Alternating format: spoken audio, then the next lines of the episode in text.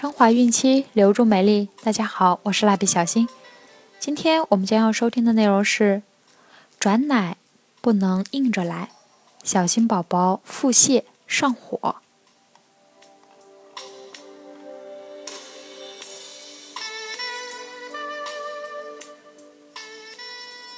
转奶后宝宝腹泻，对于大多数妈妈来说是经常遇到的事情，尤其是。一些家长稀里糊涂的给宝宝硬换了奶粉，让宝宝连续拉稀好几天，甚至到了补充盐水的地步。还有一些家长觉得，既然不同问品牌有问题，就放心信任同一品牌奶粉，结果仍然转奶失败，以致入院治疗。如此看来，转奶过程中有相当多的事项需要家长留意。一转奶的主要原则：循序渐进。无论是对于一些特定奶粉的转奶，如深度水解转向适度水解普通奶粉，或者不同品牌之间奶粉的转换，家长们都要循序渐进，不要急于求成。例如，一些不同品牌配方奶的转换。虽然这些普通配方奶粉成分大同小异，但是由于宝宝的肠胃消化功能较弱，难以适应新的奶粉，容易因此引发腹泻。而多次腹泻后，肠道黏膜内的消化酶又会被破坏，继而更加无法消化配方奶中的乳糖，形成恶性循环。在方法上，主要有新旧混合换。和按顿换，新旧混合，即将新奶粉添加到旧奶粉当中，混合让宝宝饮用。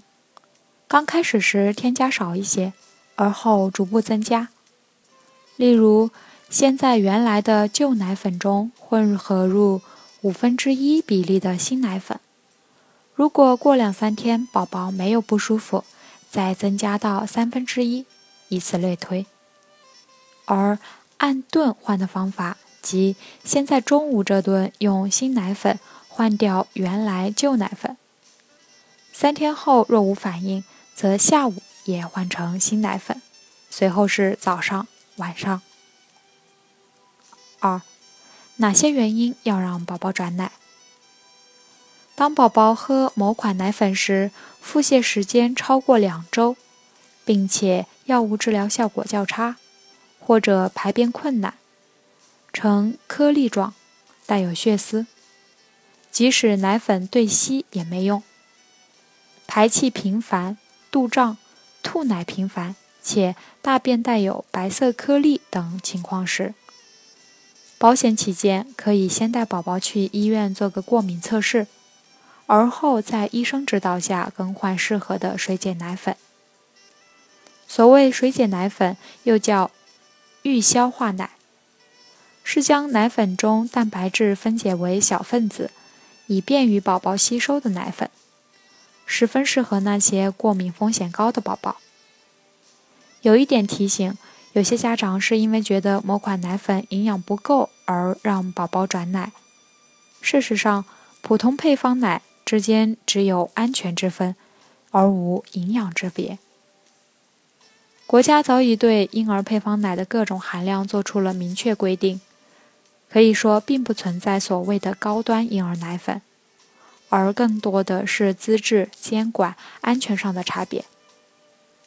三，同一品牌的奶粉转奶就一定容易适应吗？有这样一则新闻：一三年时，四川内江一位妈妈因为自己奶水不足，宝宝又是早产。就在其满月之时，买了某品牌的早产儿专用奶粉。一月后想继续购买奶粉时，因为该款产品缺货，就买了同一品牌的另一款乳蛋白过敏高风险适用婴儿配方奶。结果宝宝刚吃完就立即吐奶哭闹，此后每隔十分钟左右就拉一次，大便里还出现了血丝。事后家长表示。该奶粉和之前相比有很浓的异味，而且也呈块状，不松散，怀疑是质量问题。而奶粉店老板则解释，可能是奶粉里有过敏物质，突然换奶，宝宝肠胃难以适应。由此看出，即使是同一品牌下的不同类别奶粉，宝宝脆弱的肠胃也往往不一定能够快速适应。除此之外，奶粉开盖冲调过程中的变质污染，冲调方式不当，也容易引起宝宝腹泻。家长需要特别小心。下面给大家温馨提示：配方奶的冲调方式。首先确认冲泡配方奶的水煮沸，再放凉冲泡。在水温方面，根据 WTO 的建议，因配方奶不是无菌产品，用七十度的水泡制。以杀死可能含有引起严重疾病的病原体，这对一些免疫缺陷的宝宝是必要之举。在让宝宝喝奶之前，一定要滴一滴在手背上测试温度是否适宜。在冲泡顺序方面，应该先放水，再放配方奶。每一品牌都有固定的调制比例，如三十毫升或六十毫升对一勺。务必使用罐中所附的汤勺，并依说明冲泡。